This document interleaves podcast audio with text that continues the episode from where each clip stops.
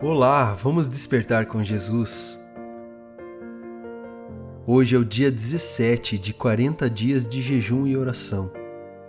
Convidamos você a participar também e fazer um jejum uma determinada hora do seu dia e estar em oração pela sua família e pela nossa nação.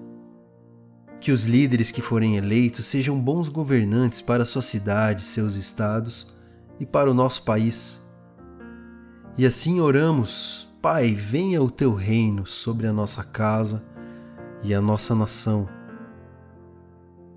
Na Bíblia, no livro de Salmos, capítulo 46, versos 1 e 2, diz o seguinte: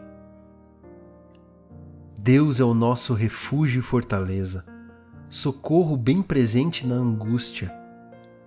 Pelo que não temeremos, ainda que a terra se mude e ainda que os montes se transportem para o meio dos mares. Deus, o Todo-Poderoso, não sai do lado de seus filhos. Se eles o amam, a sua palavra e promessa nunca será quebrada.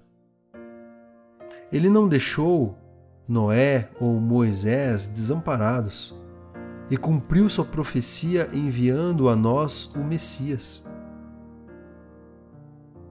O mar pode engolir as montanhas, como nos tempos de Noé, mas todos os filhos do Senhor permanecerão a salvo e verão no horizonte a pomba da paz trazendo o ramo da oliveira a todos que compartilham da sua promessa. Vamos orar juntos?